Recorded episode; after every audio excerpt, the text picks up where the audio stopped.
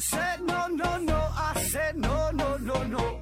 You say take me home. I said no, Perignon. You said no, no, no. I said no, no, no, no. No, no, no, no.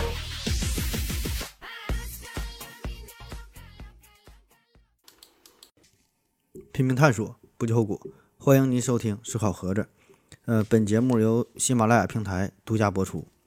呃，这期还是短片啊，回答听友的问题。第一个问题，鸡、鸭、鹅、狗、猫啊，提问说：盒子怎么知道我们的世界是不是真的？啊，感觉这个基本就属于月经类的问题了哈。嗯，每期可能都得问，就是缸中之脑这个事儿嘛。呃，说如何去判断，或者说如何去证明我们生活的这个世界是真实的世界？嗯、是否有一种可能，就是说我们这个世界是完全模拟出来的，对吧？嗯，这个问题经常被问啊，经常存在着很多的争论啊。那么先给出我的结论哈，我觉得我们是没有办法从根本上证明这个世界是真实存在的。呃，因为我们对于世界的认知都是基于你自己的一些感觉，对吧？你的视觉、味觉、听觉、触觉啊、嗅觉，对吧？是这这些感觉，然后让你体验到了这个世界的存在。那么这些感觉正是我们认知世界的障碍啊，因为你的这些感觉产生了相应的电信号，那么再传递到你的大脑啊，给我们带来了种种的体验。所以呢，理论上来说，完全可以跳过上述这些感觉啊，可以可以说直接刺激你的大脑一个相应的区区域哈，然后呢就可以给你带来同样的感觉啊，理论上是完全可能的。那么你也无法去分辨说这个是呃真实世界刺激带来感觉，还是说刺激你单纯电信号刺激你大脑带来感觉，对吧？你没没法分辨啊，就像咱们做梦的时候，有时候会做的梦感觉非常非常的真实，你不知道自己是否处在梦境当中。啊，或许你第二天你醒来之后啊，你会说，哎，我我知道，我感觉这昨天那是做个梦啊，对吧？可是当你身处在梦中的时候，你是察觉不到的，对吧？所以说你很可能你现在就是处在做梦的时候，你还没醒啊，所以你永远无法判断这个事儿啊。而且现在呢，随着这个技术的发展，对吧？现在这个脑机接口技术越来越成熟嘛，那原来呢，这个只是一个思想实验，对吧？咱还觉得这个只是一个空想。现在呢，这个事儿在逐渐的走进现实，所以它什么是真的呢？我们能判断啥是真的哈？唯一的哈，现在能想到的就是这个笛卡尔嘛，对吧？笛卡尔他说的叫“我思故我在”啊，他当时也是考虑到了类似的问题，然后就一顿推理，一顿推理啊，不断不断的怀疑啊，那么推到最后，他就意识到，也许整个世界都可以是假的，对吧？我看到的是假的，听到的，我感觉到的，这这些都是假的。但是呢，起码有一样东西是是真的，就是说我还能思考这个问题，啊，我还在想，我还能怀疑这个世界是是是是假的，对吧？我在怀疑，那么这就说明有一个思考的主体，它一定是存在的啊。这个所谓的思考的主体，也许是真实的人类，就像我们现在一样，我们是个人啊，也可能呢只是一个缸中之脑。也可能呢，只是一串代码，一个运行的程序啊，它会有很多很多种存在的形式，这个它不重要，就是不管它以什么形式存在，一定会有这么一个最根本的东西，是他在思考，是他想到了这些问题，这个东西，呃，可能就是我们唯一能确认的所谓的真吧。下一个问题，这秋日提问说：“请问盒子在心理治疗过程当中，人能够被催眠吗？为什么可以被催眠啊？”说催眠这个事儿，那催眠当然是可以被催眠了。呃，催眠这这事儿也不算什么特别神奇的事儿，对吧？你也不用想的那么夸张，就像电影里演的，一整这这个这个催眠大师随便拿个怀表在你眼前晃两三下，咣就倒了，睡着了啊！这这就有点夸张啊。那啥叫催眠？我觉得。就是加速你睡眠的过程，这这都叫催眠，对吧？你听咱们节目，这也是一种催眠，对吧？催眠嘛，就让你睡觉嘛，帮助你睡觉嘛，对吧？催眠。那只不过是在这个心理治疗过程当中，人家的这个催眠呢，嗯，是有更成型的、更加专业的这个催眠的方式，对吧？而且是带有一些目的性的啊，这个催眠。嗯，当然它是它这里边有很多的技巧性存在啊。那说为什么人可以被催眠？这也没有什么为什么可以被催眠，就睡觉跟睡觉一样嘛，对吧？只不过就加速了你的睡觉，那你想想，你平时你的睡觉不也是吗？你每天入睡的过程不一样，有的时候睡得快，有的时候睡睡得慢，对吧？周围的环境啊、光线呐、声音呐，对吧？有很多干扰的因素。那么这些，这个这个睡觉的这个气氛哈，这个氛围、周围环境很好的话，你睡得就快呗，那就就就所谓的就就催眠呗啊。这个咱之前做过一个系列，专门就聊催眠这个事儿哈，这个不再赘述了，愿意听自己回听一下。下一个问题，在道德制高点上滴滴啊，提问说。盒子你好，咨询你个医学方法的知识，应该是医学方面的知识吧？他说这个症状的症和中东呼吸综合征的征有什么区别？从我的角度来看，用症就挺好的，为什么还要用征？啊，这个之前咱正好做那一系列节目，呃，致命的礼物哈，就说到了好多的综合征哈，马凡综合征啊，阿斯伯格综合征，对吧？都是征。那么这个症和征哈这俩字儿现在确实是用的比较混乱，嗯，别说是，呃，这个这个非医学专业了啊，就是在医学专业里边，很多时候也都是混用在一起啊，大伙儿呢也并不注意，嗯，加以区别啊，那随便这么用了。那这俩到底有啥区别啊？这个这个征双立人儿加一个正确的正，这个征就是征兆嘛，征象嘛，一种表现。啊，那么既然是一种表现，强调的就是患者本身表现出来的一些反应，就是别人能够看得见的、摸得着的，对吧？这叫征啊，综合征那就是多种表现综合在一起，对吧？叫马凡综合征，那就是，呃，它有啥表现？就是骨骼骨有骨骼的表现啊，有四肢的表现，有皮肤的表现，各种各样的表现啊，很多表现集中在一起叫综合征啊。那么这个就是别人容易发现、别人能够看得到的啊，叫征。那说。症哈症状的症病字旁这个，就强调的呢，就是更是强调的是患者主观的感觉啊，就是患者自己觉得，哎，我这地方疼，我这地方难受啊，我觉得我发热了，这个叫症，就是强调的它是主观的体验。嗯，下一个问题，长臂长臂猿为师提问说，何子老师，为啥有些人非要非得呃要和你喝一杯就是敬？啊，说是喝酒啊，非得跟你喝一杯啊，我相当反感，感觉太假了。呃，有的人酒杯端着，甜言蜜语，私下却骂对方，所以呢，我就不想搞所谓的敬酒。客套话呢，也不是不会说，但是真的非常的反感啊，我不想说。呃，有什么好的办法吗？啊，这喝酒这个事儿啊，敬酒这个事儿，那中国的这个酒文化呀，这个餐桌文化哈，这个可以说是博大精深。那酒桌上各种礼仪这个事儿，呃，你要放开讲，我感觉讲个三天三夜他也说不完啊。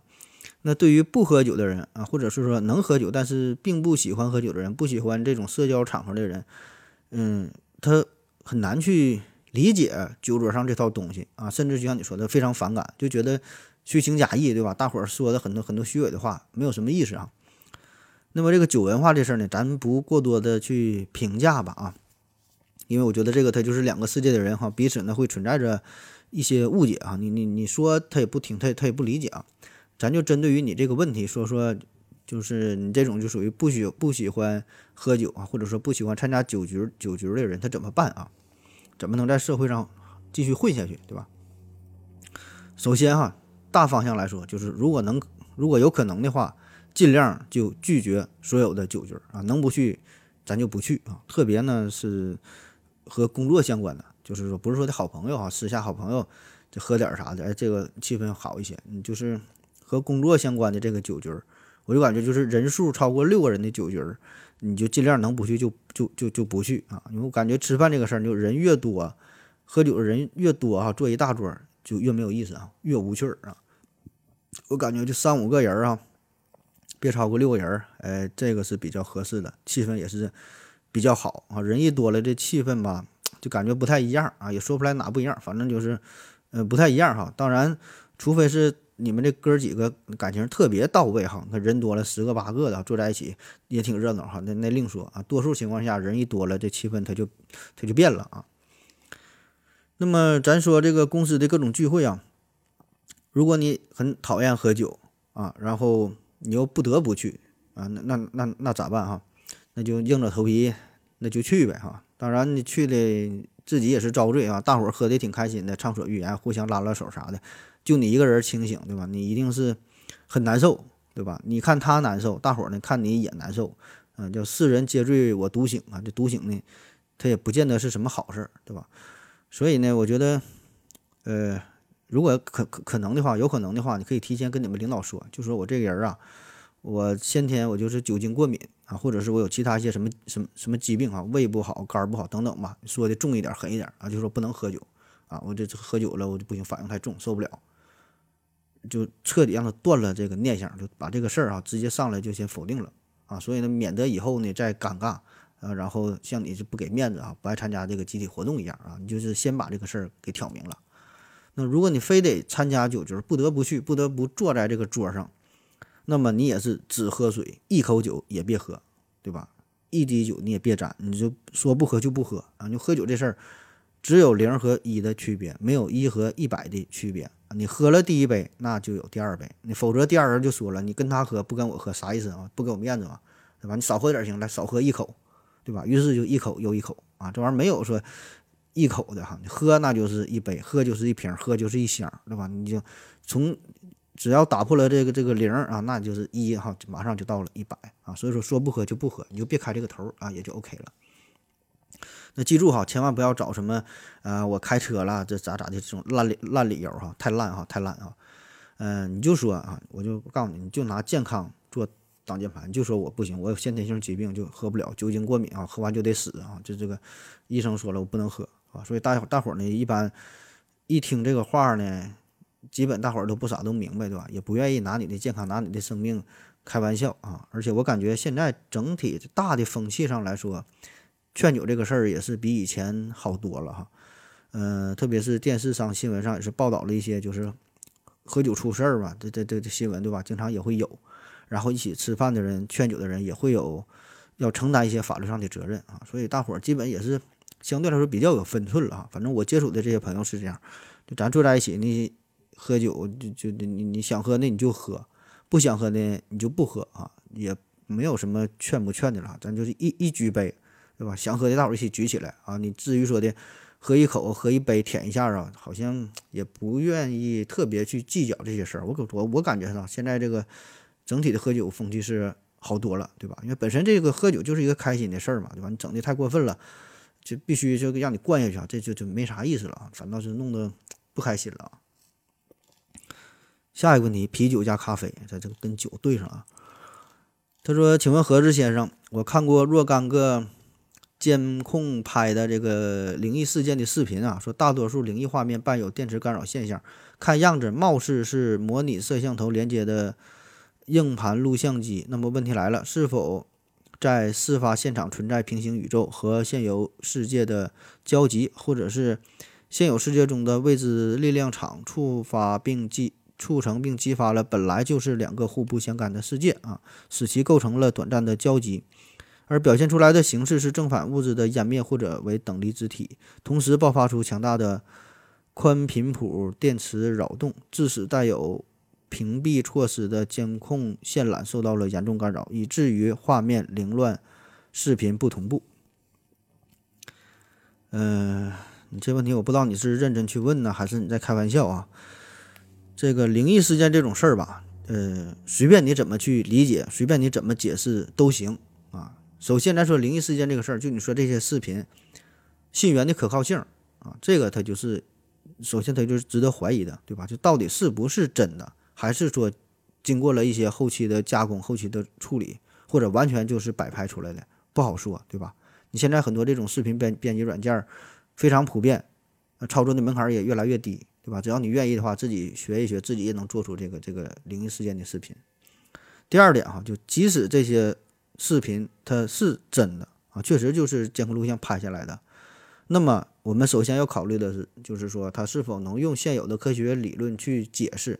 就是很多这个视频看起来表现是很诡异的啊，我们很难去理解，但是它并不违背科学原理啊，它是有着强大的这这个科学的理论可以作为支撑。只是说呢，我们并不了解啊，因这个事儿一给你解释，可能啊懂了哈，原来这回事儿啊，并不难啊。呃，然后像你说到的什么平行宇宙啊，什么什么什么宽频谱电磁扰动啊，什么正反物质湮灭啊，这些解释呢，当然也有这种可能性啊。也有这种可能性。你可以随便去猜想，怎么说都行啊。重要的是呢，你得有理论依据啊，你得有这个理论的基础，你得拿出证据来证明你说的是对的啊，对吧？就是你得能重复啊，你你你得你得你得说出这个因果的关系。啊，咱咱常说的“学而不思则罔，思而不学则殆”嘛，对吧？你这个我感觉就是有点想的太多了啊。呃，就你说这些东西这些词儿哈，看似是充满了科学精神啊，嗯，又什么平行宇宙啊，又什么未知场啊，又又又又什么什么，充满了科学精神。可是我感觉呢，这个就和幻想有上帝存在、有佛祖存在、有灵魂的存在，没有什么本质的区别，对吧？只不过就是换了一个名儿而已，对吧？你。这啥叫科学，并不是说用一个名词去解释一个现象，而是说用一个原理去解释这个现象，对吧？你单纯堆砌这些名词，它毫无意义，对吧？如果你要并不能深刻的理解这个名词的背后原理是啥意思，你说这些词儿，嗯，我感觉意义并不大哈。就就你可以随便用随便找一些科学名词来说的，我能解释的事儿都行哈，随便怎么猜想也都行，对吧？下一个问题，主书郎提问说：“何子，请问美国因新冠病毒死亡的平均年龄是多少？（括弧非百度级别）（括弧完了）呃，然后说平均寿命是八十一岁。啊，你说这个关于一个具体数数据这个事儿哈，新冠病毒死亡平均年龄，这个我也不知道啊，我也没法去调查。我能得到的数据也是从网上看的，就是看这个霍普金斯大学看他们发布的一些数据，这你自己上网一查能查到了。下一个问题，思考何子粉丝提问说：何子最近。出现了首例人工心脏成功移植，请问会不会出现像刘慈欣的小说《中国二一八五》中出现的老龄化急剧严重的重的情况啊？应该是急剧加重的情况吧？呃，如果在未来普及了人工器官，那么人类将如何控制人口的数量啊？啊，人口老龄化的问题。首先，这个人口老龄化，我觉得这个它是一定会出现的，而且现在它已经出现了，对吧？那你纵观整个人类的历史，这个这么这么长时间的发展，人类的寿命是在不断的延长啊，不仅是说器官移植技术啊，其他很多方面吧，对吧？有更先进的医疗措施，也有更好的卫生保保保健的体系，对吧？所以说，这个人口老龄化这是一个大趋势啊，在很多地方都已经出现了啊，很明显。那么说，怎么控制人口的数量？两方面哈，一个呢就是这个人群的主观意愿。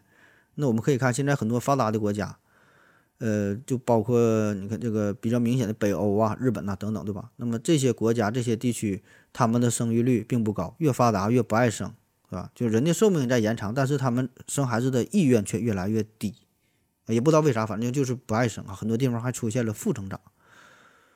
所以呢，这个时候他政府他不是要控制，反而呢是要鼓励生育。你看咱们国家现在不也是吗？放开二胎，放开二孩，二孩啊，就就是让你生孩子吧，对吧？所以呢，他并不用刻意去控制哈。这个文明发展到一定程度，可能这个这个大伙可能可能他自然就不爱生了啊，也不知道咋回事啊。第二方面就是政府的强制干预啊，就叫计划生育嘛，对吧？计划生育，呃，计划生育不是。不像咱们理解的，一说计划生育就是不让你生孩子，让你打胎哈，不是这样的。计划生育只是说叫有计划的生育，它是一个控制，有的时候让你多生，有的时候让你少生啊。这个并不是说政府故意就跟你闹着玩儿哈，它是会结合国家人口的数量、年龄的分布，然后呢，呃，有意的进行一些调整，对吧？其实这也是为了国家的。大的发展嘛，所以有人经常拿这个事儿开玩笑啊，就说：“哎呀，这之前又怎么地不不让不让生啊，现在又又让生啊，就说这个政府如何如何啊，这没有你这么想的这么简单，对吧？他他也是会结合当时的情况，也是考虑到未来的发展，对吧？到啥时候说啥话啊？所以说这个，呃，还是希望把这眼光放的长远一点啊。然后咱说，假设未来这个人口寿命延长了，生育率又非常高的话，那么这个时候人就太多了，对吧？那么这个时候。各国政府一定都会采采取这种强制的呃一些手段来控制人口的数量。说白了就是不让你生呗，对吧？一人超生，全村结扎，对吧？这不这基本就就大概意思就是就就这个意思，对吧？当然了，我们也也还可以大胆的幻想一下，未来咱可以进行什么星际移民之类的，对吧？你生个孩子人多了，这根本就不算事儿啊！你宇宙这么大，这么多星球，你生多少孩子他也能放下啊？下一个问题。星空旅行者提问说：“盒子你好，呃，嫦娥五号，呃，成功的成成功的从月球上带回了样本儿，呃，那么现在发发一个火星探测器，是不是也能在火星上带回土壤和岩石？如果不能，那么是哪方面受了限制？啊，说他说火星这个事儿啊，呃，为啥咱不从火星上带点这个土壤回来研究研究？那最简单的回答就是俩字儿哈，不敢啊，不敢。那对于火星的探索，其实很长时间了，满打满算，嗯，起码得有六十年历史了。那么最早呢，是在一九六零年十月十号，前苏联呢是向火火星上发发射了这个第一颗探测器哈，但是很遗憾没能成功。后来呢，这个这个前苏联又前后发射了好几颗火星探测探测器哈，但是都不太理想啊。当时这冷冷战期间嘛，就就是老毛子跟老美啊俩人比着发射。那人类与火星第一次真正的亲密接触呢，是在一九六五年。当时呢是美国啊发射了水手四号探测器，耗时呢二百二十八天，终于呢是飞掠火星附近，呃，在距离火星表面九千八百千米的上空，向地球上传回了二十一张照片。那此后呢，在一九七五年哈，美国呢又相继发射了海盗一号和海盗二号。这个海盗一号呢是在一九七六年的七月哈，在火星。呃，科多尼亚这个地方是成功降落，也成为了人类历史上第一个在火星表面登陆的探测器。这个海盗一号很有名啊，就是咱们现在就有个照片非常非常非常流行哈，大伙儿都听过，叫就火星脸，火星脸啊，这个就是这个海盗一号拍的，就火星上面有一个人脸的这个形象，其实就是石头嘛，对吧？就这个看看着像个像个脸这个事儿啊。那么再以后哈，对于火星的探测就越来越多了，探测器发射越来越多了。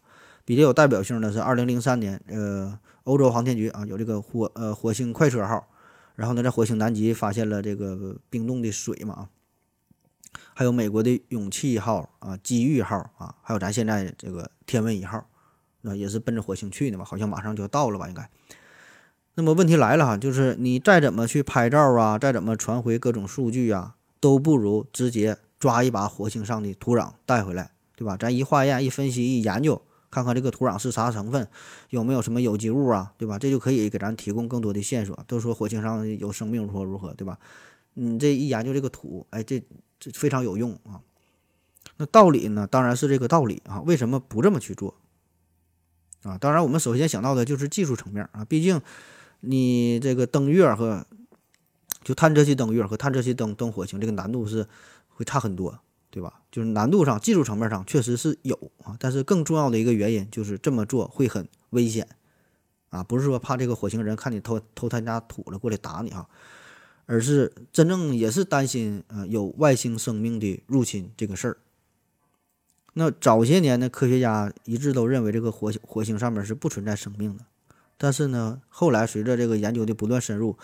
科学家呢开始慢慢的改变了自己的看法啊，就认为这个火星很可能呢也非常适合于孕育生命啊，就结合一些条件，感觉呢可能他们原来还有过生命啊，后来发现这个火星大气当中又有甲烷呐，还有这个火星表面有这个水的存在嘛，对吧？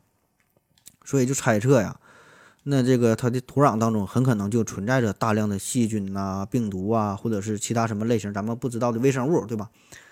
那么这些微生物，它们很可能就超出了我们人类现有的认知水平，啊，很可能有一些东西是我们人类现在还无法检测出来的，呃，更是无法消灭掉的啊，就像一些什么超级细菌、超级病毒，对吧？那万一有这些东西呢？